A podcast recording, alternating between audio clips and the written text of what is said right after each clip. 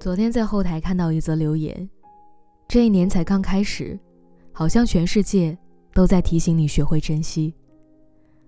看到这句话的时候，突然有点伤感，跑去发了条朋友圈。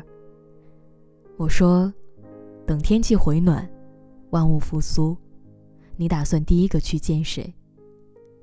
有人说：“想见我爸爸妈妈。”第一次在异地过年，心里总是慌慌的。有人说，想见我的男孩，不知道他想不想见我。有人说，我又梦见他了。如果时光倒流，回到没有疫情的时候，回到你们还在一起的时候，回到想念的人还没有离开的时候。你最想做什么呢？是早点订机票回家陪爸妈，还是不再犹豫，马上去见那个想见的人？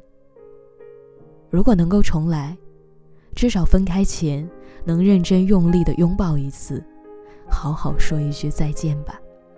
可惜生活中，不是所有事情都来得及，尤其是错过，一旦成了遗憾，就是记忆里。永远都不可能再被弥补和修复的缺口。有太多事情还没有完全付诸行动，就已经成了过去式。有太多人还没来得及认真道别，就已经走散了。岁月漫漫，却从不停留。它一直在告诉我们：过去不可回，未来不可追。要珍惜，唯有当下。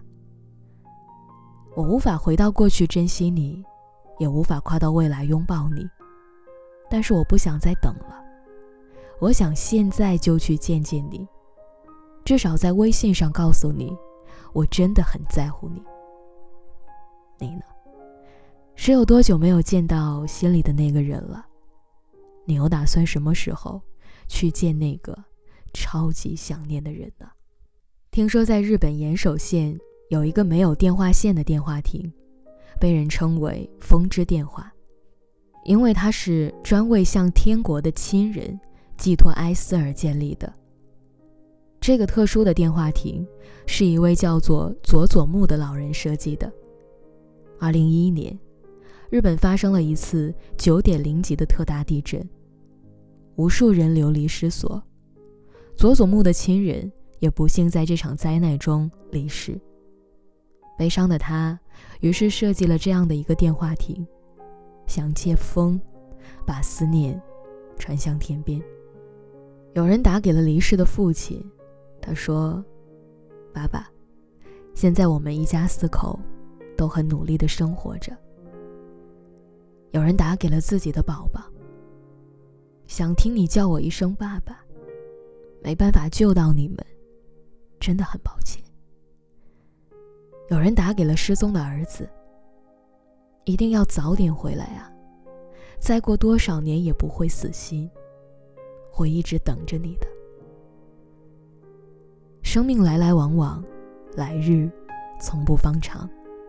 我们总习惯了拥有，以为陪在身边的人，以为这些固定的事情永远都不会改变。可是时间，却总是不通知任何人，就改变了一切的模样。就像村上春树说的：“所谓人生，无非是一个不断丧失的过程。很多宝贵的东西会一个接一个，像梳子豁了齿一样，从你手中滑落。任何美好，从诞生之日起就一直在流逝，包括青春。”陪伴，岁月静好，还有爱。这一生就是一趟驶向终点的列车，若总待明日，终究万事成蹉跎。唯有在拥有的时候，再多一点珍惜，趁现在去爱，去期待，去勇敢的追寻所愿，才能够少留遗憾。微博上也有一个话题叫。疫情过后，你最想见的人，有一条很暖的评论说：“如果有一个很久没联系你的人突然告诉你，没事尽量少出门，出门记得戴口罩，记得告诉他，我也想你了。还看到一个特别甜的故事，说，等疫情过去之后就去领证吧，太想见你了。她和男朋友已经订婚了，本来打算等今年男朋友生日的时候去领证，但是疫情紧张，他们已经好多天都没有见面。